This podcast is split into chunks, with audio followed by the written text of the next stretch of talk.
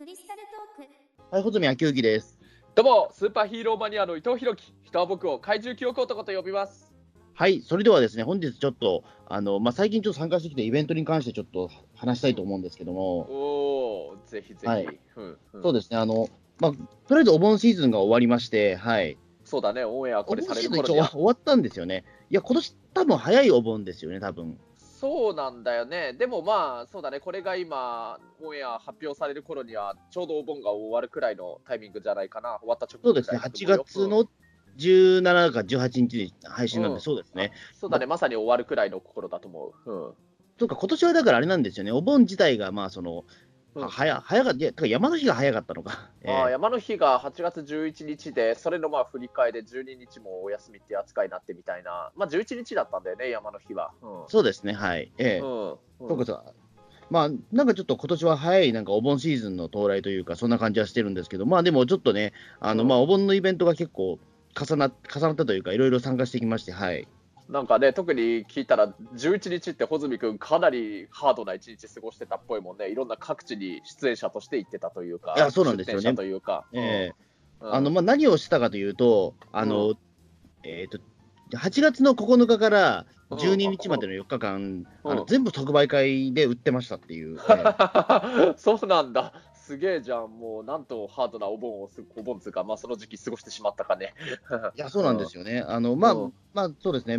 まあ、今ちょっとその自分で出してる同人誌で、まあ、日本会議事件誌というのがありまして、うん。まあ、これをね、今、あの、今年の2月に第1弾出して、すぐもうかなりの数さばけてしまったので、まあ、すぐ第2弾を出そうということになって、まあ、だったらまあ夏のシーズンに出そうということで、まあ、あのうん急いで編集したものが、まあ、この前、えーとまあ、1000部ちょっと届いたわけですよ。ええもう1000部ね。はい。うん。でそれを、あのまあまあ、すぐもう出そうということで、うん。あのーまあ、その夏に、えーと、そうですね、まあ、面白同人誌バザールっていう、JR の大崎駅前でやってる、はい、イベントと、僕も一回行ったことあるね。いあそうそうそう、去年ね、行かせてもらって。12月に伊藤さんも来てもらって、はい、そうか、そうか。うんはい、あれの、まあ、夏バージョンがあるわけですよ。うん、夏暑そうだね、あそこも。やると。で、その面白同人誌バザールっていうのは、あのいわゆるあのコミックマーケットと、あの同じなんですよね。あの。コミックマーケットと連動してるんですよ。うん、つまり、コミックマーケットがあのやる分だけ、その面白同人誌バザールもあの近くでやるっていうような、まあ、完全に連動企画というか、勝手に便乗企画みたいな感じなんですけど、まあ、コミックマーケットはね、略してコミケは、そこ東京ビッグサイトでやってるけれど、まあね、大崎って言ったらね、そっちも臨海線でね、なんかそのまま行き来できるから、うん、確かに近くっちゃ近くだよね。うん、そうですね。で、まあ、あのーまあ、それと連動してて、まあ、4日間、まあ、その、コミなんかその、面白同人誌バザールに参加するのも良かったんですけあどあ、、4日間もやるんだ。すごい、そうなんですよ。いや、コミケと連動なんで、もう、今年コミケ4そうかそうかそうか日やるんで、ああの全部4日もやんだねその4日まるまる連動するんですよ。ええへえすごいね。うんそうなんですよ。ということも考えたんですけど、うんまあでもせっかくならコミケさんコミケにサークル参加してみようかなと思って、ああ、コミケついに出たのか、小泉君が。そうなんですよ。ええあのーちょっとコミケの方に、ちょっと初めてそのサークル参加みたいなことしてみたんですよね、今年は。おーついに生まれて初めてか、コミケ。そうなんですよ。いいでね。実を言うと、だからその、初めてコミケ行ったっていうのも、このラジオでは話してるんですよね。あ、それは去年のそうなんだ8月なんですよ。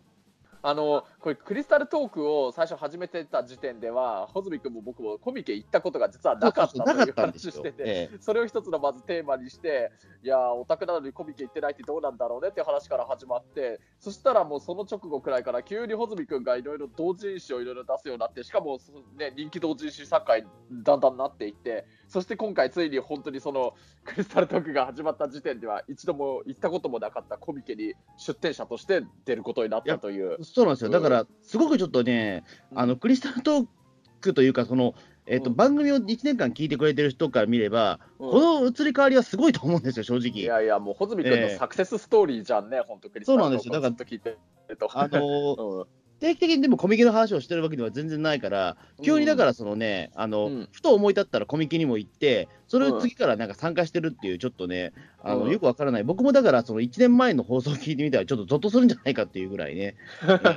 なんですけど。いやいうんいやいや、もう本当ね、1年前の穂積君自身に本当に、おい、1年後にはもうコミケの出版社の方になってるぞ、楽しみにしてよそうなんです、よ。おいって、もう本当ね、えいいよね、なんか。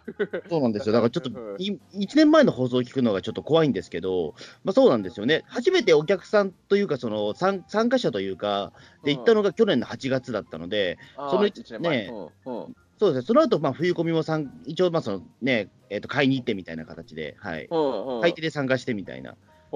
で、それが終わったら、もうその半年後にはなぜか出店側に回ってるっていうね、いえやいやいや、もうっていう、どんどんね、前進してるってるってことだよね。その間に3回しかね、うんただ3回目でこれかよっていうのは、ちょっと自分でびっくりはしてるんですけども。うんいやはいや、もうだから人生は面白いってことだよね、本当に。そうですね、確かに言われてみれば、まあ、まだ言ってしまえば、だって同人誌的なものを作ってまだ半年ちょっとなので、まあ、ここまでなってるのはすごいなとは、ちょっと自分でも今、喋っててびっくりしましたけど、はい。いやいや、もうどんどん穂積君がでかくなって、大きくなっていくんじゃないのかな、こういうので成功して、そういうちょっと一緒にこうやってね、あのネットラジオやりながら楽しみにさせてもらうよ。そうですね、まあでも本当にでもあれなんですよね、一応だからその、まあ、同人誌作ったことによって、まあ、どこで売れるか正直わからない本本なんですよ。あのいわゆる一般的な同人誌とは全然ちょっとタイプが違うらしいので、あの僕が作ってるる。のって別にそのなんか、ままあ、漫画とかではないので、資料性の同人誌って言われてるもので、うんあの日本の,、まあその昔起こった珍事件とか怪奇事件を、まあ、自分の文章であのその、ねえー、と書いていくみたいな話なので、うんあの基本的にはだからその、ね、一般的にそのコミケとかで売るようなものではないらしいんですよね、いわゆる。あまあ、コミケでいわゆる売られている同人誌のイメージするのとはちょっと確かに違うような気がするかもね。うん。そうそうそう、うん。だからあの、なんていうか、まあ、一応、その情報系の同人誌っていうのはあるんですよ、面白同人、まあ、その面白同人誌バザールっていうのは、その資料系だったりとか、評評論そう、昔は評論だったんですよね。うん。ええ。まあなんか面白いそういう資料系のね同人誌いっぱいあったもんね。僕。えーだからああいうのが本当はメイン戦場なんですけども、うん。まあ、一応、コミックマーケットもああいったね、あの資料系の同人誌とかもたくさん置いてあるので、まあ、そこに参加することにしたんですよ。ええ。うんだから今、まあ、一応、だからそういった資料性同人誌って、大体どの即売会もウェルカムな一応ことになってるので、う。んうん、だから、あの、なんか、あの、なんだ、コミック市っていうね、そのコミックって名前がちゃんとついてる、漫画専門の同人誌あのイベントなので、俺行ったりとかしてますからね、出展したりとかしてるので、えまあ、そういったちょっと、なんだろうな、あの完全俺、アウェイじゃないかっていう思いをハラハラしながらずっと言ってるっていうような、はい、状況なんです、ずっと、はい、私は。うん。まあ、でも今回、そのコミックマーケット、ついにね、コミケの方にまで、まあ、その参加参加できまして、えーまあ、ちょっとその話とかをちょっとしてみたいと思うんですけど、はいいやいや、もうね、ぜひ聞きたいよ、本当、本当は俺も行きたかったんだけどね、まあ、うん、まあ、まあでも本当にもね、大変でしたよ、でもマジで。うん、あのまずだから今年のコミックマーケットが、まあ、先ほども説明はしたんですけども、うんえっと8月の、えっとうん9日から8月12日の4日間やらやったんですよね。うん今までって3日間だったよね、確か。3日間です。はい。うん4 4日日間はになっちゃった。史上初。えあ今回から4日間になっちゃったんだね。はいうんええで、これにはまあいろいろ事情があるらしくて、えうんあのーまずだからそのコミケっていうのが年々その、えっと参加者数がどんどん増加してるんですよ。ああ、そうなんだね。減らないんですって。うん ええうん減らないんだね。うん毎年あの何万人規模で増えていくっていうような状況が続いていて。ほううんええうんで、あと今回が、あのよまあ、もう一つじ事情があったのは、あの会場が制限されたんですよね。ああ、いつもあのそこのビッグサイトでやってるよね。制限なの？あのビッグサイトの東館が丸々使えなくなったんですよ。西と東があるんですけど、だから半分使えなくなってるんですよね。あそうなんだ。それ、えんなの？なんかオリンピックが近づくあオリンピックの関連のああれです。あー、やっぱりそうなんだね。うん。ええ。うん。でそれで、まああのーなんだろう、そのじゃあ、それ自体はまあ一応2、3年ぐらい前から分かっていたので、うん。あのコミックの、コミケのその運営側もね、だからあの、じゃあどうするんだっていう時に、あのまあ、そのビッグサイト側ももちろんそれ分かってたので、うん。じゃあ、えっ、と、なんだ、もう一つだから、その、えっと増設させますっていうことで、そのうん。なんか、ね、一つ、その西、西なんとか館っていうのを作ったんですよね、もう一つね。えーええ。あ作ったで、あともう一つね、あのそれでも足りねえっていうんで、じゃあしょうがねえやっていうことで、まあ、少し離れた、そのね、えっ、と、東京テレポート駅の方に、えーあいわゆる青,、はいはい青海の方ですね。青海の方に、うん。あの、まあ、その、えっ、と、もう一つ、あの、別な建物を建てたんですよ。えそうなんでね、俺もね、最近そのタクシーやってて、なんだっけ、そこの名前が、あ青海館じゃなくて、なんだっけ、なんかそんな名前のなんかああったっけ、うん、そうそうそうそこまでっていうね、あのビッグサイトのそっちの青海の方までって言われたことがあって、うん。あれ、なんだそれって最初思ったんだけど、まあ、実質、東京テレポート駅のなんかロータリーの近くくらいまでお連れしたら、そこは目の前だったみたいなんだけど、びっくりしましたねあれね。そうだね、最初、正直分かんなかったけれど、そういうのができたんだね、ビッグサイトのまた新しいのがって思ったよ。うんそうなんですよ。まあ、微妙に青海とね、その、なんていうか、その、えっ、と、国際展示場、ちょっと離れてるんで、やっぱりその、まあそねる歩くにしてはちょっと厳しい距離だったりするんで、あそこ。ええうんまあ、まあ東京テレポート駅と国際展示場駅のね、それ、駅が違うわけだからね。そうなんですよ。ええまあ、だから今回かなりね、その、まあ、なん、なんていうか、変則的なね、こう、まあ、そのイベントだったっぽいんですよね、会場自体が。うん。うん、まあ、一応だから僕、今年は参加し、なんていうか、そのサークル参加として初めてだけど、うん一応だからそのお客さんというか、その買い手としては2回ぐらい行ってるんで、まあ、大体なんとなくわかるというか、ええうんうんまあ、そういうこともあってね、今回かなり実は接戦だったらしいんですよね。その中一応そのさコミケって、えーと応募するときに抽選があるんですよ。ああ、もうそうだよね、もうそんな何万組も出るけれど、何、応募参加かん希望者がいるけれど、ただ全員がもう出れるとは限らないくらいなんだよね、やっぱり。うん。一応、その公式に言われてるのは、うん、5割から7割じゃないかっていう、ああ、当まあ選率って。半分か、まあ、ちょっと半分より多いくらいだけど、でもまあ半分近くくらいはあの落選しちゃう可能性もあるってことなんだよね、だから。そうなんですよね。うん、で、まあ、もちろんだからそれはね、人気サークルだったらもっとその当選率が上がったりとか、えうんうんーいう感じなんですよね。ラブライブだったら多分もう5割切ってるんじゃないかぐらいの話も聞き聞きましたけどね。えあそうなんだ。うん。ーえ。ーうん。まあ、まあ、でもとりあえず、まあひまあ、僕のさんいる、まあそのひねえー、と評論情報に関しては、まあ、そこまでではなかったみたいなんですけども、まあ、それでもやっぱ落ちた人って周りボロボロちょっといたんで、うん。うん、ああでも、まあ、それでまあう受かったのは、まあ、ラッキーだったなと。えーああラッキーだよね、だから穂積君、何気に、なんていうの、引きがいいというか、そういうくじ運がいいというか、だって、それこそオリンピックのね、あれ、席だって当選してるわけだからね。うんうん。ああでもそれで言うと、でもあれなんですよね、そのまあ、まあ、ちょっと話ずれますけど、まあ、オリンピックも一応受かったし、うん。あと、オリンピックもだってあれ、なんだかんだで、えっ、と、1割ぐらいでしたっけ、確か。えーああそうそう1割か2割ぐらい、いだったんですけど、えーうんまあ、もしかしたらね、それこそ、なんだろう、えっ、と、そのご、ね、近代五種と、まあ、そのうん。ビーチバレーボールっていう、あんまり人気がないとこだったので、うん。まあ、受かった可能性もあるんですけど、まあ、それでも運が良かったと思いますよ。まあ、今回のコミケも一応、まあ、ね、多分5 7, 7割ぐらいのもんで受かったっていう、えーうん。あと、米津玄師のね、僕、ライブもね、あれがすごくて、多分ね、1割くらいだったらしいんですよ。へえ、そうなんだね。うん。えーそうなんですよ。えー。うん。でそれは受かったんですけども、うん。なぜか僕、あれなんですよね。でも、それであるから僕、くじ運いいなと思って、あのうん今度ね、9月にね、千葉県の方でやる、あの初音ミクのイベント、間近な未来に僕、応募したんですよ。はあ。えうんうん、そしたらそれ落ちました、俺。えああ、さすがにちょっと神通力はいつまででも続くわけではなかったみたいなとこかな。ー いや、そうなんですよね。ちょっとね、今年の間近な未来、すごく行きたかったので、ちょちょっとね、まあ、正直、オリンピック落ちてもそっち行きたかったなっていう。えーそうだったんだ。いや、そんなことはないですけど、もちろんオリンピックも楽しみなんですけど、えーまあ、もちろん神通力あるあるわけでは決してなくて、えーううん。んまあね、は初音ミクの方はあのちょっと失敗してるんですけど、はい。うん。うん。え。まあ、でもね、その一応、そのコミックマーケットのその申込書みたいなものはね、あのーまたこれも、てか申し込みの仕方が結構特殊なんですよね、かはなり実は言うと。あのなかなかね、これがね、まあ、めんどくさいというか、あれなんですけども、かなりげんあのー特殊な方法を使ってるんですよね。はあのなんとなくですけども、こういったコミックマーケットとかに参加するときって、まあ、あのウェブとかそういった、なんていうか、そのウェブでなんかその申し込むときに、まあ、名前書いて、まあ、ペンネーム書いて、まあ、うん住所書いてぐらいなもんだと思うじゃないですか。まあまあ、今言ったその3つは必須かもしれないけれどね。んそうなんですよ。。ただ、このうんコミックマーケットのその参加がめんすごくむめんどくさいというか、うんあのなかなか複雑だなと思うのは、うんまず参加するためには、コミックマーケットのサークル参加申し込みセットって買わなきゃいけないんですよ、これ。あ買わなきゃいけないんだ。そうなんですよ。この コミックマーケットのサークル参加申し込み書セットっていうのが、これはあの、えー、とネット通販か、もしくはあのコミケの会場で売ってるんですよ。これが 1, 個あたり1000円ぐらいするっていう、まあなんか安くないね。なかなか安くないんですよ、実を言うと。ええうんうんで、あのーまあ、僕はまあとりあえずそれ、まあ、ネット通販でた、えー頼んだんですけども、うんまあ、それがだからね、なかなかでもそのね、えっと、すごい分厚い封筒で届くんですよ。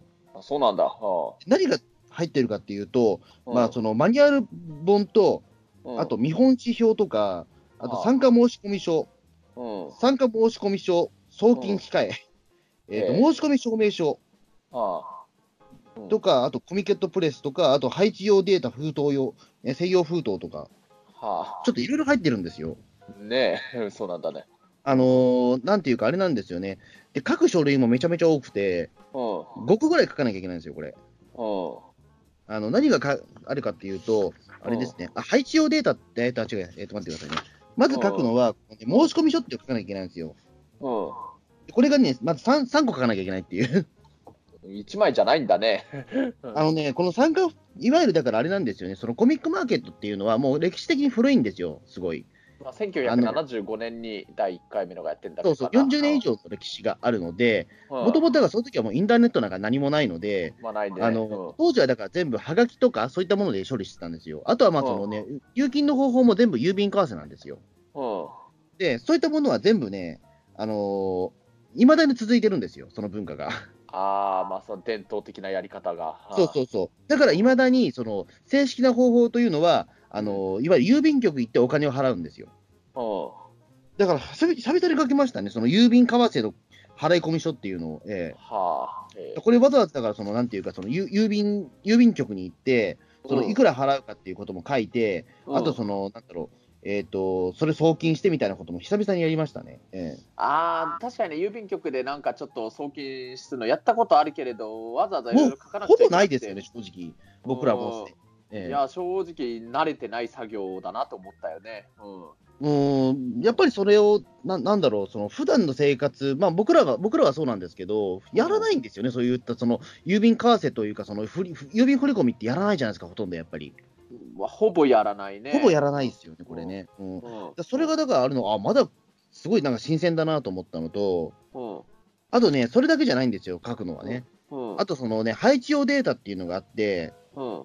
これがね、だからその自分のそのサークル名とか、そのペンネームとか、そのお送り先とか全部書いた上で、あとその入金を先に払しないといけないので、その入金した、えー、とその払い込み番号っていうのがあるので、それも全部書かないといけないんですよ。へえ。うん。ええうん。で、あとそのなんだろう、あの前回その受け付けた番号とかも書かなきゃいけなかったりとか、ええはあ。うん。あとそのね、ジャンルコードっていうのもありまして、うん。あのジャンルコードっていうのは、うんあのいわゆるそのなんだろう、例えばガルパンだったら、そのガルパン用のジャンルコードがあって、それがね、な何百種類ぐらいあるんですよ。え、ガルパンだけで何百種類あるみたあいな。ガルパンだけじゃなくて、ガルパンだったらガルパンって一つあって、でも作品数なんで、いわゆるカンコレだったらカンコレっていうジャンルがあはい例えばラブライブとかあったりだとか、そうそうそうそうとかあったりだとか、うわーそういうことね。うんそうそうそうそう、えー人気作はそういうことになるんですよ。まあ、あの、まあ、大体それ以外のアニメみたいな形でなるんですけど、人気のものはそういうふうに独立したりするんで、そのジャンルコード自体がものすごい数が多いんですよ。うん。その中から自分のジャンルコードを探し出さなきゃいけないっていう作業もあったり。うんまあね、さっき言ったように、穂積君の場合はアニメというわけではないわけだからね。そうですね。だからまあ一応情報うん評論だったらまあ一応、えっ、と、ひ一つだけだったので、まあ助かりましたけど、えーうん。でもほね、もっと細かく言っていくと、もっと細かくあるみたいなんですけども、うん。えうん。ーまあでもとりあえずまあそれで大丈夫というか、えうん。ーで、さらにそこから、まあ、あの、やっぱりそのなんだろう、コミケとかで売る場合って、やっぱりうん内容、その、売っちゃいけないものもやっぱりね、あの、一応ね、売っちゃいけないものも売る人ってやっぱり出てくるので、一応そのチェックのために何をは売るかっていうことを今から決めなきゃいけないんですよ。そううん参加するときに。えで、その時にあの全部、あの細かく書いたりとかするんですよ。あーなんか、じゃあ、後からやっぱりこれも一緒に売ろうついでに売ろうとか、そういうのはしちゃいけないというか、書いたものじゃないと売っちゃいけないみたいな。あまあ一応それは、はまあ多少は大丈夫なんですけど、うんあの変え変えても問題はないんですけど、うんあのただ一応もうこの時点ではなんか決めとけ決めとけよっていうような、ええはあ少なくとも一つぐらいはっていう感じなんですね。ええうんそれも全部だから、もうサイズもページ数も価格も全部書かなきゃいけないんですよ。ええうわそうそれだけでめんどくさいね、本当にさ。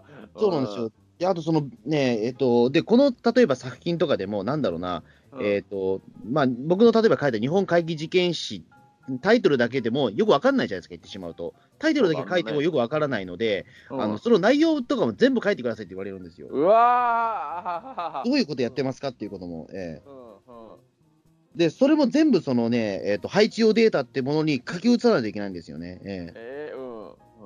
で、さらにその払い込みした、先ほどその郵便局で払い込みした、その領収書あるじゃないですか、それも貼り付けて送り返さなきゃいけなかったりとか。あうん。で、またその内容を、今度は短冊って呼ばれるものに書かなきゃいけないんですよ。うん、何、短冊？短冊っていうのは、これ、いわゆる、多分これはね、えっ、ー、と、その配置データっていうのはあくまでも、あの、その、えっ、ー、と、そのコミケットさんの、そのなんか一応データベースに残るものなんですけども、短冊用データっていうのは、こっちはあの本の方なんですよね。いわゆるそのカタログってがあるじゃないですか、コミケの。うん、そのコミケのカタログ用に書く情報を短冊というのに書かなきゃいけないんですよ。はあ。で、だからつつまりここまでで、えーと、3種類ののその、えっ、ー、と、なんだろう、で、で、なんだかその、申し込み書が必要なんですよね。えー、うんうんえー、それも書かなきゃいけなかったりで、なかなか大変なんですよ、これ。うん、なんか、そのね、今話聞くと、その、それだけでもしかしたら俺だったらもうめんどくさいからいいやって思っちゃうかもしれない、ね、あそうそうそう。だから、ここで実はね、一人、あの、一つだから、その、ちょっとテテストじゃないけど、関門みたいなところはあって。そうだよね。で、さらに恐ろしいのは、うん、あの、これ一つでも記入ミスがあったら、もうダメですから。ああ、じゃあもう本当、送る前にもう記入ミスがないか、もうずとにかくそれ、ね、見直さなきゃだめだよね、チェックそうなんですよ、これ。えー、うん、一箇所でもその記入ミスだったり、うん、あのそのえっと、入れるべき書類が入ってなかったりしたら、もうその時点でもうだめってことになっちゃうんですよ、これ。資格なしなんですよ。うんじゃあ、もう本当、まずそこで、まずそもそももうめんどくさいから、それならいいやって思って、で、やめちゃう人もいるかもしれないし、まあでもそれで送るには送ったけれど、でも記入ミスとか足りないのがあって、資格なしになっちゃって、それでまずそこで落とされて、でその上でそこで OK になったとしても、その後がまた今度、その抽選があるわけだもんね。そうそうそうそう、うん。そこでまたふるいにかけられて、うん、なかなか大変ですよね、そう思うと。ええ、うん。いや本当に伝統のあるそういう、ね、しかもこれ、世界で一番人の集まるこういう同人誌系の、ね、即売会だからね、本当に。そうなんですよ。だあの今回、だからその4日間で70万人っていう、ね、数字出てましたけど、うん、あのさっきちょっと調べてみたら、70万人っていうのは、あの静岡市の、うん、ね、静岡県じゃなくて、静岡市の,、あの市民のあの同じが 同じぐらいだって言われてましたね。あもう静岡市って言ったら、もう当然、その静岡県の県庁所在地だからね、その一つの大きな市の住民と同じくらいの人たちが集まったってことなんだ、ね、それが4日間ビッグサイトに集まってたわけですよ。えー、えちょっと恐ろしい数なんですけど、まあね、まあ、その中でまあサークル出店までしてるのは多分2万人ぐらいじゃないかって言われてますけど、えー、ああ、そうか、うん、でも、うん、だってその出店者側の方で、えー、方もそんな万単位の人数がいるっていうの自体が本当に規模が大きいことだよね、本当に。うん、そうなんですよね。うん、うんまあ、だから本当にだからこれ大変だなっていう、ああとそうだそうだ、あと、まあ、僕の方はだからそのいわゆる、まあ、漫画系とかじゃないんで大丈夫でしたけど、あとサークルカットっていうのも必要なんですよ。はあ、このサークルカットっていうのは何がするかっていうと、いわゆるそのカタログとかに載せるような簡単なイラストですよね。うん、であの、これもだからね、手書きなんですよ。うんで、まあ、僕、もちろん絵なんて描けないんで、全部文章にするしかないんですけど、うん、あのだからそれもね、一応すごく指定があって、いわゆるその印刷物に使うので、うん、あの鉛筆書きだったらもうこの時点でアウトなんですよ。なんだろうね、鉛筆で書く人も結構いそうな気がしちゃうけどね。でも鉛筆になっちゃうと、もうこれ線が印刷する印刷するとき出なくなっちゃうので、うん、ね、絶対黒インキで書いてくださいっていう。えー、はあうん、でマジックは、えーと、ギリ OK っていうような、でもにじまないようにしてくださいみたいな。えー、うん、あれでも大変ですよね、正直。でサークルカットのそのね、のもすごく小さいんで、またその、えーうん、その小さい中にそういう絵,、というか、それを描かなきゃいけないわけなんだね。そうなんですよ。えー、いやじゃあ、そこでまた画力とか技術が求められるね。そうですで、そこで例えば、あのその、うん、えっ、ー、と、まあ、僕の出してるサークルが、古今会期観光会っていう、まあ、名前なんですけども、うん、あのそれがね、例えばなんだろう、あの古今会期、えっ、ー、と、観光、えー、なんか観光団みたいな、ちょっと一文字でも間違えたら、その時点でまたアウトなんですよ。えー、あのそこでも間違いは絶対許されないっていう。えー、だから何度も本当に確認しましたね。えあー。えで結局、その緊張のあまりあの、うん。かなり書きミスりまして、あうん。のかなりねあの、そのサークルカット自体はすごく汚くなっちゃったんですけど、ええ。うんうん。ええ。だから本当にちょっともう今、今ちょっとかなりトラウマで、もう今でもその写真は見たくないんですけど、サークルカットが載ってる本は今、ええ。ああ、そうなんだね。かなり汚くなっちゃって、えまあ、それとなく大変そうにしてるというのは、なんとなく穂積君のツイッター見て伝わってはきてたかもしれないけれど、なんか想像以上だったね、話聞くと。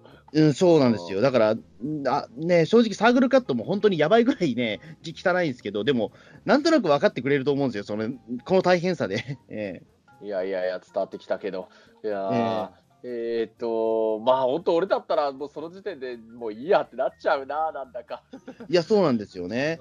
うーんで、さらにだって、それだって、ね、ここまで書いたものが、うん。あの抽選を落とされる可能性もあるわけですよ、全然。そうだよね、ここまで本当に苦労して、いろいろ時間も作って、労力とか集中力も使って、何回も見直しして、でもその努力が報われない可能性だってあるわけか。はあ。うん、しかもその、ね、参加賞参加費の1000円は返ってこないわけですからね、そうそうだね。いやー、なんか、まあ、それでもなおやっぱりコミケにあの出たいっていう人はもう世界中いるわけなんだよね、それでも。そうなんですよ、えうん。えだからまあ争奪戦になるわけなんですけども、うん。うんまあ、まあ、確かにでもそうなんですよね、まあ、一応でも、まあ、あの僕、だから今年のコミケ96に関しては、夏にやった96に関しては、一応全部手書きをやったんですけど、うん。まあ後々聞いてみたら、実はネットでもできるってことが気が知ったんで、ああの次あの次の97、冬のコミケは、あのもうすでに応募済んだんですけど、それ全部ウェブでやりました。あー、そうかそうか、もう今言ったその大変な作業とか、一応はもう全部できて、あの応募はしたってことなの。あんそうですね、だから、あのえーついさっき、えー全部、えーと30分以内に終わりました。それもろもろが。あじゃあ、ああの今回のその夏のその96の今話したすごい苦労して作ったのは、どのくらい時間かかっちゃったの？えっ、と、丸1日ぐらいはやっぱり。うーんまあ、まあ、ネットで丸一日かかるのが30分でできるようになるんだったら、まあよかったね。いや、そうですね。いや、まあ、最初だから、まあね、まあ、丸1日も本当はかかんないんですけど、うん初めてなんで、とにかく何重にもチェックしたんで、まあ、そんなにかかっちゃったっていうね。ええうん、そういうことだね。そうなんですよ。ええうん払い込み行って、ね、うん郵便局にも何度も行って、うん払い込みしてみたいなこともしたし、そうですよね。まあ、まあ、でも今回はもうね、もうこんなに時間かけてらんないから、もうさっさとやろうと思って、冬コミケはとにかくね、その、あれなんですよ。あの、応募時間がすごく短いんですよ。実質10日しかないんですよ。ああ、じゃあちょっともう、何かな、郵便局、しかも今、お盆の時期なわけだから、郵便局もやってない日とかもあるかもしれないから、うそうそうそう。こでなんか間に合わなくて、応募が間に合わなかったって人も出ちゃうかもしれないかな。そう、ん。うん、まあね、ゆまあ、あれですね、まあ、その、オンラインにすればクレジットカードとコンビニ払いができるので、ああ、そうか。うん。そう、だから今日ローソンに行って振り込んできたら、もう、あの、ちょっとローソンとかだとね、お盆シーズンもあるから、まだ確認できないかなと思ったら、まさかのね、1時間後に振り込みが、あの確認できましたってなって、すぐじゃあ、あの参加をしあのもう OK ですって なりましたからね。ええ。ああ、まあ、よかった。えうん。まあ、だからもうさっきね、あの全部サークルカットも含めて、まあ、サークルカットだからね、あの言ってしまえば僕、デジタル派なんで、もう全部デジタルでやったら、もう比較的綺麗にできたんで、ええ。ああ、よかったね。うん。ええ。あそうだね。やっぱの知り合いのイラストレーターに描いてもらったい絵があるので、うん。それを使って、まあ、比較的綺麗な サークルカットができました。ええ。うん、あやっぱね、それパソコンもやっぱりね、強い人じゃないと、すごいね、圧倒的に不利になっちゃうかもしれないね。うん、だから、もう俺とか中澤さんとかみたいな機械音痴はまずその時点でまず無理だな、なんだか。あそうですね、だからあのサークルカットの面で多分相当苦労されると思います、多分。うん。あの多分パソコンができない方は多分あのやっぱりね、まあそういう人ももちろんいらっしゃるので、うん。あのだからそういう人に関してはやっぱりその郵便局払いっていうのは大事だと思うんですよね。全部手書きっていうの。ううん。だって中にはもう今年至ることか分かんないけど、80何歳の人とかもコミケ参加したりとかしますから、あそれすごいね。うん。うん。その人なんかもう本当にし第記念すべき第1回目の時くらいからもしかしたらねやってるような人だったりするのかな。まあ多分そうだと思うんですけど、まあその時点ででもね、80いくつだったらもう当時の当時40いくつですから、そうだよね。それはすごすぎだね。レジェンドだね、その人は本当。そうそうそう、うん、まあただただこの夏のコミケのすごい暑い中で本当熱中症で倒れないのをちょっと願いたいけどね。うんいやでも本当に、でもコミケはマジで命がけでしたね、でも。あそうだね、そのコミケ当日の話とかもぜひ聞きたいんだけど、それでその4日間のうちで、穂積君がその出店したというのが何日目の何日だったんだっけ？僕3日目です。えっ、と、11日なんだよね。11日、えっ、と、10、えっ、とね、11日です。はい。えーああ、そうそう、そうなんで、はい。11日がさ、俺、あの、空いてたらぜひ行きたかったんだけれどね、コミケも本当体験してみたかったし、ちょっとね、その日がちょっと親戚の、まあ親戚、あの母方の実家の富山の方にちょっとね、行くのがずっと決まっちゃっててね、お盆ああ、まあでも、それがででも正しいお盆の過ごし方です。でも、うん、えいや、まあ行きたかったんだけどね、うん、だからちょっと、あの、俺、いなかったから、穂積君のそのいろんなレポートを今、ぜひ聞きたいんだけどね、それで、ああ、11日に来て、あのその出出版、出展する日になって、まずどんな様子だったの、うん実際行あの。ですね、うんあの、出店側に関しては、うん朝がすごく早いです。一言で言うと。うんうわー、何時なの？あの、えっと、一応だから、そそのサークルさんの入店、そのね、えっと、ビッグサイト集まれる、ね、そのなんか入場していいっていう時間は7時からです。あ ?7 時、じゃあ、まあ、朝7 7時時に、7時にはね、ビッグサイトに、国際展示場にもいなくちゃいけないみたいな感じだね。うん、そうですね。で、7時から、まあ一応、その9時半の間に来てくださいっていう感じなんですよね。ああ、そうなんまあ、だ。一応、まあうん2時間半はあるんですけど、ただ、あうの、毎回そのサークル参加も先ほど言ったように、満単位で来るので、うん、あの、普通に、あの、その並ぶ可能性もあるので、で、うんやっぱりその、さっきその申し込み書もそうなんですけど、非常に時間に厳しもう厳格なので、間に合わなかったら遅刻扱いなんですよ、いわゆるその受付が間に合わなかったら。あはい、うん、で、初めてっていうこともあるので、うん。この日は、えっ、と、5、えっ、と、5時半に出ましたね、俺。えああ、まあ、もしかしたら電車が何かあってね、遅れたりする可能性もありえちゃうかもしれないもんね。ーそうなんですよ。えーうん、うんでそれもあるから、まあ、怖くては、ね、は比較的早めに行って、まあ、うん。僕住んでるのが八王子なんで、そこそこ遠いので、えーそうそうだね。うん。ちょっと大体、まあ、7時ちょい過ぎぐらいですね。7時半ぐらいに着いたかな。えーうんえーで、まあ、あのーまあ、そこからまあ一応、だからそのな行くんですけども、その時点でもう長蛇の列なんですよ。えそうなんだね。みんな早起きだな。ーめっちゃ早起きなんですよ。えうーんうん。うん、まあでもその後は比較的、まあ、あのーね、まあ皆さんやっぱり慣れてらっしゃる方なので、そのサークル参加側は、まあ比較的スルスルいけたんですけど、うんだからちょっとね、困ったのは、だからあれだったんですよね。その今回は、そのいろいろ、えっ、と、場所がいり、そのなんだろう、そのね、青海の方の会場もあるので、うん。あのあれなんですよね、そのリストバンドみたいなえっと配られるんですよ、有料の。はいわゆるそれがあの、えっ、と、えーなんていうか、その参加証明書みたいなことになってて、これは有料で配られるっていう、えあ有料、ー有料なんですって。えー有料って金かかるってこと？あでもまあ、サークル参加側は、あのーも、それは無料でもらえるんですけど、えはーあのだからそれのね、引き換え券とかまたあったりとかするんですよ。うんだなんだろう、えっ、と、その、えっ、と、資料に書いてあると、あ、これか、うんそうだそうだ。あと、ん先ほどのその説明した参加法証明書の以外にも、えーとうん通行書っていうのが必要なんですよね。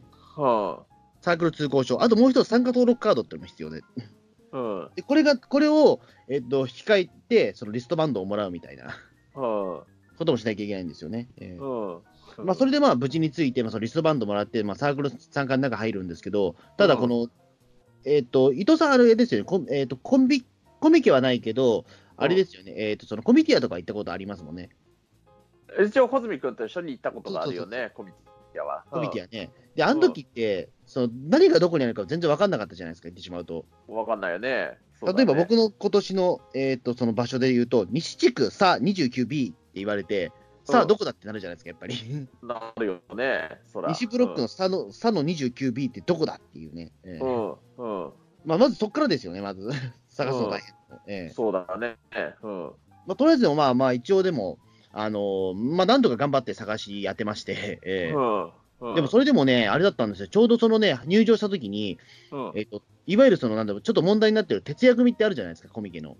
あー、なんかね、前日、少しでも早く入るために、前日から前乗りして、徹夜でね、なんか、発発を取ってるというか、うん、そう。そう、だかからその人がね、実は、あの、今年そのね、僕が参加した3日目のコミケっていうのは、ら、うん、あのなんていうか、20万人来たらしいんですよ、累計で。で、そのうち何千人が徹夜してたらしいんですよね、そのビッグサイトの前で。はあ、うん、えうんえでそれはいわゆるサークル参加者じゃなくて、いわゆるその一般参加の方ですよね。うん、だから、その、野営してたんですって、そのビッグサイトの前で、みんな。へえ、うん、えー、だまあそういった人たちを、でもまあどんどん集まりすぎちゃってるんで、うん。あのーなんだろう、一旦それを避難させるために、いろんなところに移動させなきゃいけないということで、一回そのビッグサイトの中を、そのね、まだ参加で、えっと、入れないのに、その一般参加の人たちの列がダーッとなんか流れ込んだっていう瞬間もあったんですよ。はあ。うんええで、それを、それをまた見届なんかそれが移動しない限りまた入れないみたいなことになって、はあのーなんか結構その、なんだ、僕のブースにたどり着くまでに、やっぱりなんだかんだ30分以上かかりましたね。ええ。ビッグサイトの中に入ってもですよ。えあ。そうなんだね。うん。ええ。えうん。でなかなかそう思うと、ね、む大変だったなと思って、えうん。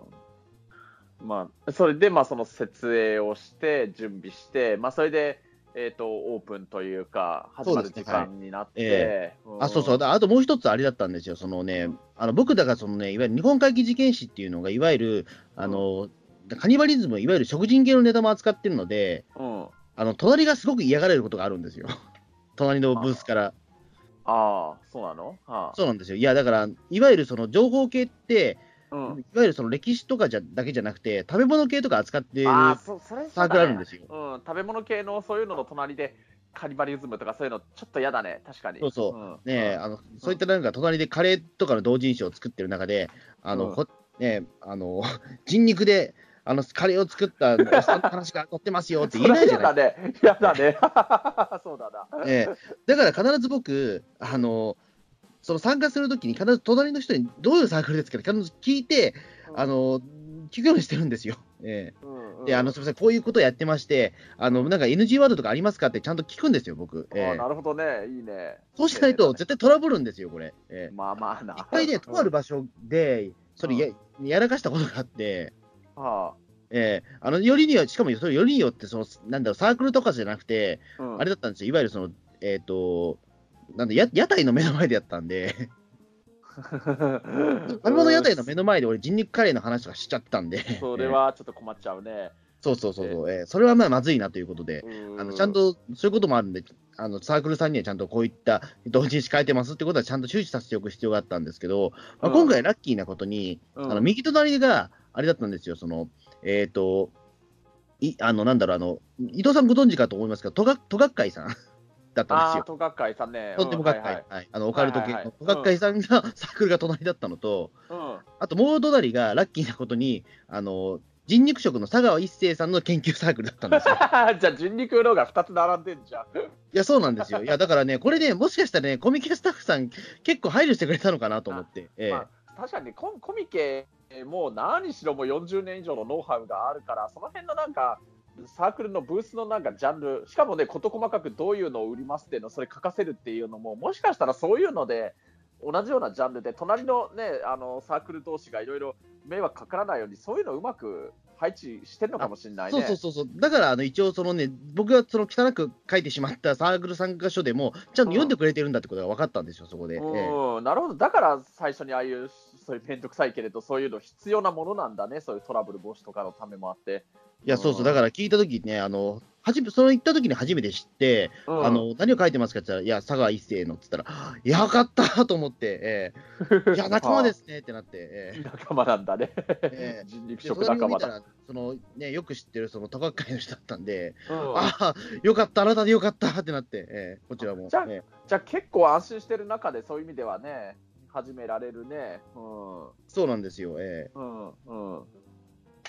だからまあ、一応だから、そのね、まあ、気心知れたというか、えー比較的、あの、あの、なんていうか、えー白い目見られる済んだというか、えー。本当、場所によっては、あのね、結構白い目で見られることもあるんで、うん。えーなんでよかったなっていう、ね、まあ一応だからそれでね、あのまあ、とりあえずひとまずいろいろなところにも挨拶も済んで、まあ、10時って、えーまあ、うんお会長になるんですよ。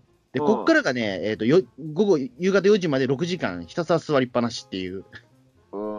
うん。それで、その、当然来るお客さんもね、だってね、その日だけで20万人くらいだから、もう本当に、なんというか、桁違いにもとにかく誰かがツイッターとかで言ってたんだけど、それこそまさに人がゴミのようだみたいになっちゃうっていうくらい来たんでしょ？いや、なんか。あのー、っていうか、ろくに人通れないですよ。だって、あの移動でききないですもん、だねだって、ろくに人間が。もう人がいすぎて、身動きが取れないみたいな。そうそうそう。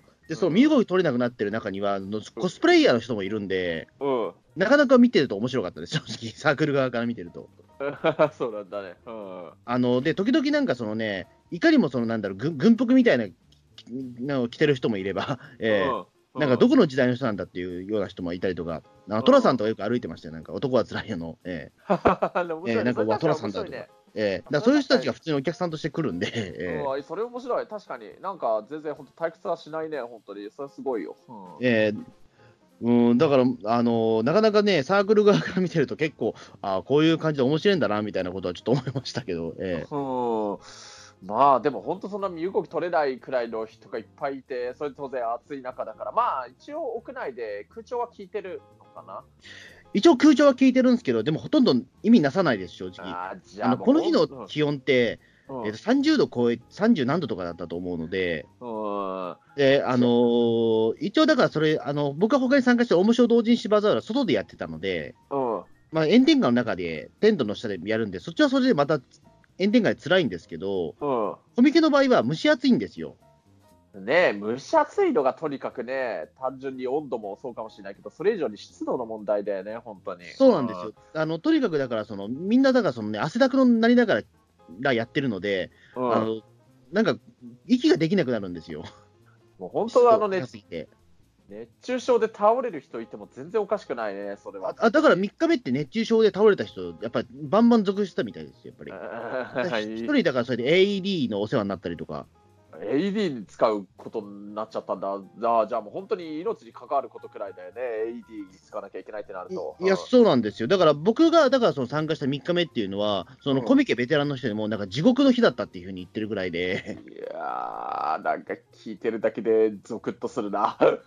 えー あのとにかくもうその、あなんだ、えっ、と、なんだっけな、ちょっと間違ってるかもしれないですけど、その待機列のななんかのその集団があったんですって、なんか何何何何万人ぐらいの、1万人ぐらいの集団があって、それはね、えー、と東の駐車場になぜか取り残されたみたいな、え取り残されて動きもせず、その場にひたすら待機って言われて、ーうんあのそこでなんか2時間ぐらい待機してて、熱中症で倒れたっていうような、えまあ、倒れるね。なんか、そんな炎天下の中いたら。うん。うん。そうですね、だからまあ、そういったこともあって、まあ、かなりそのなんかね、あの八甲田山みたいな 状況だったらしいんですけど、えーでも、それはそれでまた現場の方もなかなかね、そのビッグサイトの中に入っても、あのずっとなんかその、やっぱり空気が少ないんで、そもそもがやっぱり、ああ、そうだね。うだ本当に汗だくになりながら頑張りましたよ、でも。えん。いやとにかくだから、そのコミケ行った時に必要なのって、まずタオルはひ絶対必須なんですよ、これ。ー。うんうんてかタオルも1枚じゃ足りないです、正直。うん。2枚、2枚が必要です、絶対これ。うん。で、あと、その十分な水ですね、あと。いや、水分そうだね水だよ、本当。あの水分なし死ぬねで言ったら、マジで死にますから、これ。うん、えこれ本当大げさ抜きとか、火を抜きで死ぬね、これ。マジマジでこれは冗談抜きで、うんあの水忘れたらもうすぐ帰った方がいいです、これ。ええうん、本当だよね、マジで。えうん。あのだから俺ね、一応それはどれだけ熱くなるか分かんなかったから、うん。2リットルのペットボトルを2つ持ち込みましたから、ああ、うん。でもそれね、終わった頃にはもうなくなってましたもん、やっぱり。あじゃあ、な、なに、4リットルでしょ ?2 リット4ルリッター2つで、ええ。その4リットルを1人で飲み切っちゃったってくらいだそうそうそう。え火え で、そのうちトイレ行ったのたった僕1回だけですよ、だって。いやー。全部汗で流れたんですねそれなななんか結構、穂積君の中で人生の中で一番汗をかいた日のもしかしたら3本の指くらいに入るくらいの勢いかな、そら。いや、うんそうそうですね、だから相当や、多分痩せたかもしれないですね。え えそうだね、痩せるよね、普通に考えて。ええうんうんあとだから、そのね、汗が出るっていうことは、あと塩分が少なくなるんですよ。あーそうなんだね。うんええだからあの、一応それは分かってたんで、その、うん暑い時って絶対あの塩、塩足りなくなるよなと思って、あのうん塩飴持ってったんですよ。うんあの塩飴なかったら、本当に倒れてたかもしれないです、でも。あー俺だったらどうするだろうな。まあ、まあ、お水はほ本当にもうマジで、そうそう、2リットルペットボトル2つくらいは持ってるけれど、塩はもうなんとか終わるまでは耐え抜いて、終わった後思いっきりしょっぱいつけ麺かなんかでも食べに行っちゃうかな。でも食欲もないのかもしれないね、そんなに汗で暑い中へずっと居続けると。なんかご飯とか食べた？終わった後とか。えーっと、いや、食えなかったですね。い。食えないよね。ああ、きついね。あと、だからあれですよ、あとそのね、なんか食べ物とか持ち込むこともいいんですけど、別にそのなんかお弁当とか持ち込むこともいいんですけど、ただその湿度がすごいのと密集空間なんて、匂いがすごいんですよ、それ。いや食べると、えー、いや本当食欲なくなるね、本当に。えー、うん、なんか。よ正直食える状況ではないです、あれは。えー、だからまあ一応パンとか持ち込んで食うぐらいならいいんだけども、うん、お弁当とかはまず持ち込めないですね。えー、うん。うわいや本当によくぞ。生きて帰ってこれたよ。うん、いや、でもこれを、だって4日間やってる人って、よ一応4日間全部開催したんですけど、これ4日間参加した人ってどういう体してるんだろうって、ちょっと。あえー、4日間全部にあの出店で出たって人だっているわけだよね。出店はでもい、いえーと、1日だけなので、あでも4日間ともお客さんとして来たのも含めて、全部。いう人もいると思うので、えー、あでも、僕の総合フォローの中では2人ぐらいいたかな、ずっと。4日間詰めかけたって人、えー、なんというか、コミケのために命を捨てるのも惜しくないくらいのやっぱり熱い心を持ってる人たちなんだろうね。うん、そうですね、まあ本当にでもちょっとね、異常異常な空間でしたね、やっぱり。えー、まあでもその分、やっぱり人の多い分、やっぱり本は売れましたけどね、すごいね。そうだよ、やっぱりね、ここは過去最高で売れました、正直言うと。えー、そうだよ、やっぱ気になる話はそうだよ、穂積君のね、実際のところどのくらい売れたかだよね。あじゃあ、もう本当過去最高に売れたんだ。すごいね。過去最高に売れました実を言うと。ええ、あじゃあ、やっぱりね、本当に命を懸けて、そういういろんな地獄に、ね、体験しながらだけど、でもそれでもやっぱり、それなりのやっぱり帰ってくるものはあるわけなんだね。うん、そうですね、だからやっぱりね、あのみんな参加したがるっていうのもあるし、うん、ねまあ、単に単に楽しいですよ、やっぱりいろんな人が会えるので。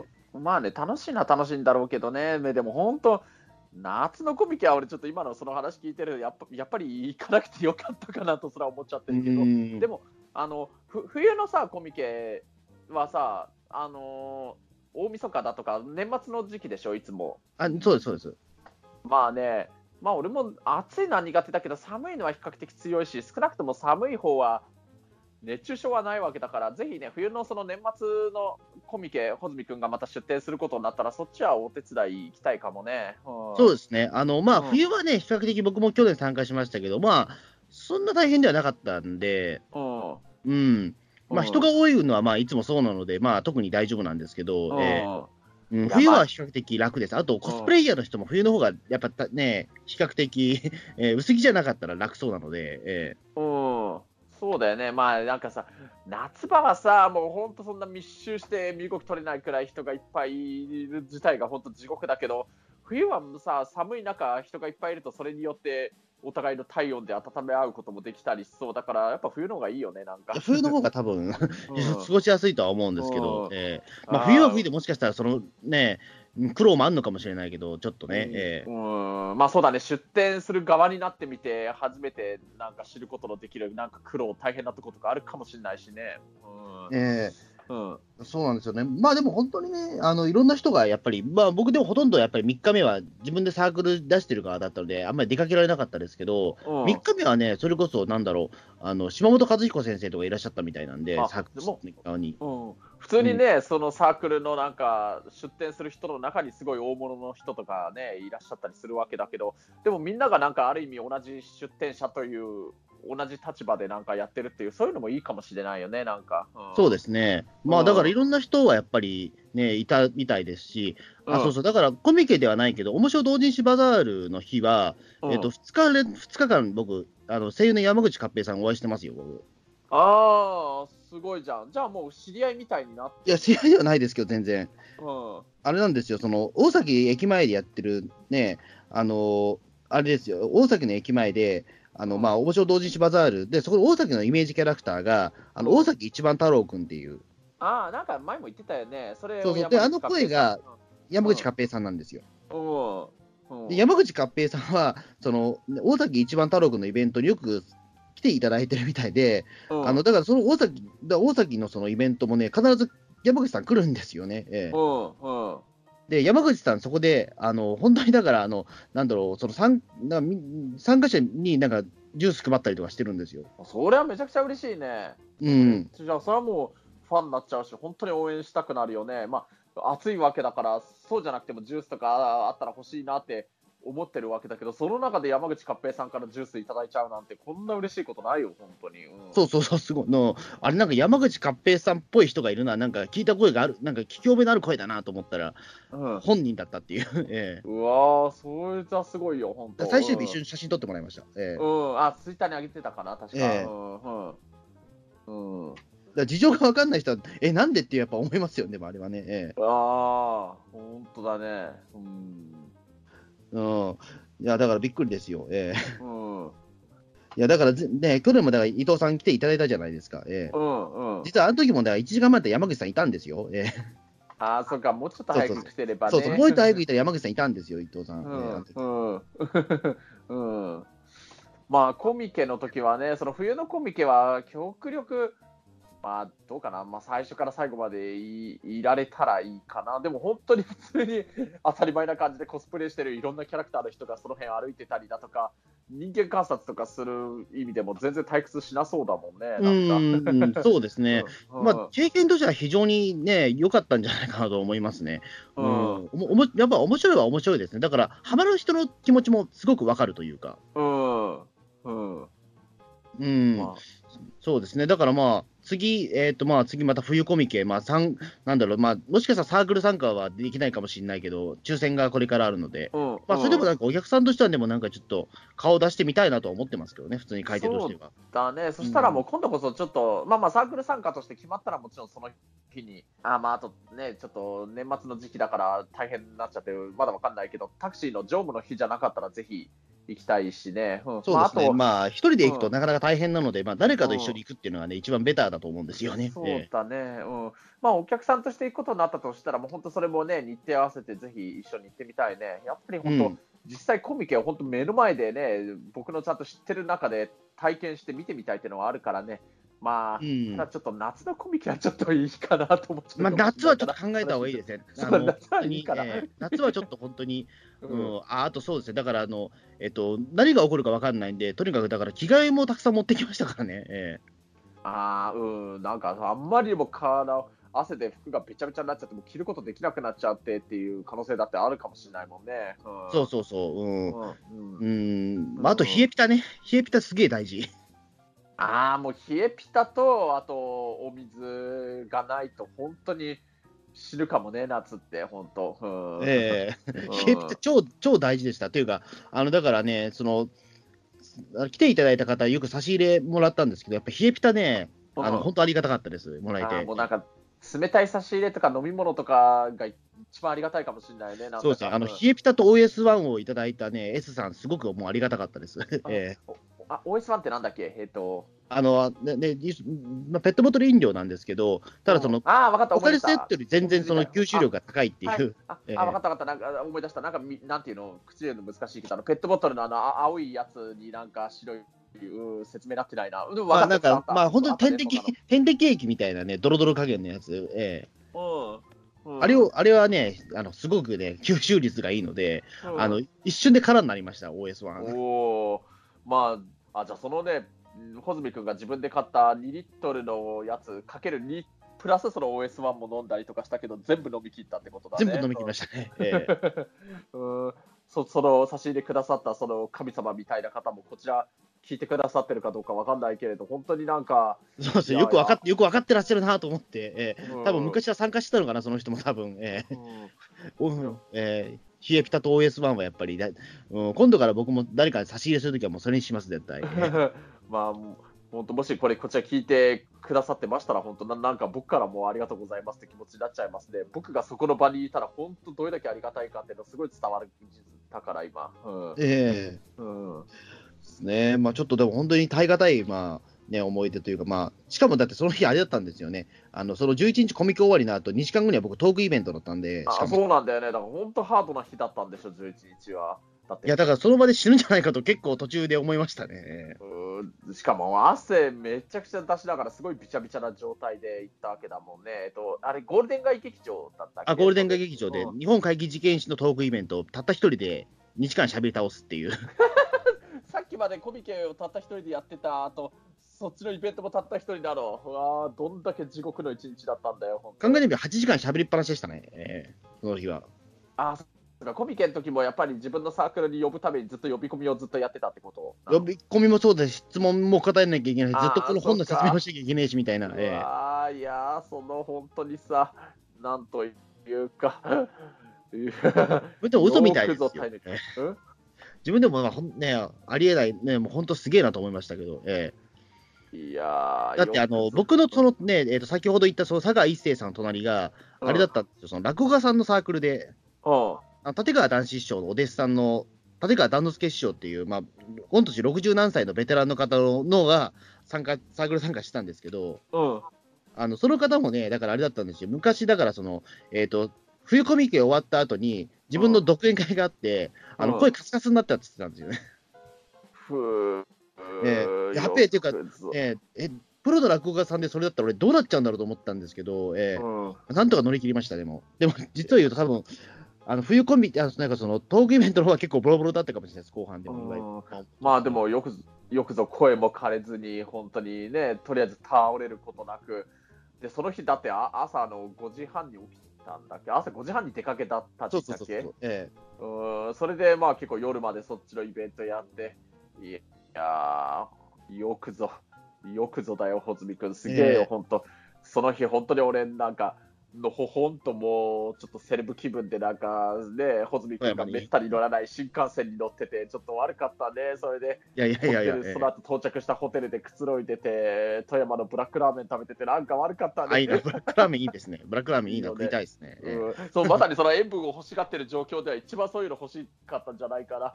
いや、そうですね、もう、ええうんいやいや、もうでも本当にでもね、次もね、あの、ちょっと、もし機会あれば、ちょっと次も参加し、しね、伊藤さんも参加してください。ええー、分かった、うん、冬はそうだね、ええ。うんタイミング合えば、ぜひ僕はい。も体験してみたいよ、本当に。うん。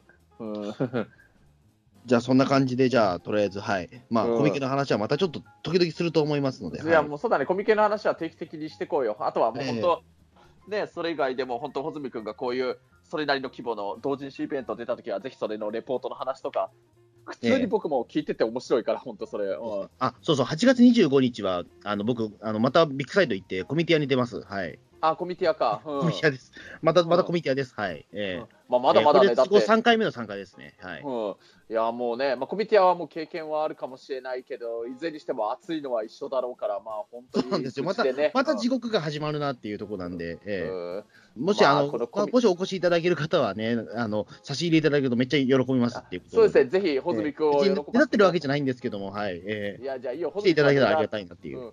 うん、そうそうですね、ぜひ、もう穂積君を改めて、本当に頑張ってるんだなと思ったんで、み皆さん、どうかぜひ穂積君にいろいろね、会いに行ってあげてください。ぜひ、8月25日だね。はい。はいミックサイト、うんはい、コミティアです。うんビッグはい。サイトで。はい。うんじゃあ、そんな感じで、じゃあどうもありがとうございました。はい、ありがとうございました。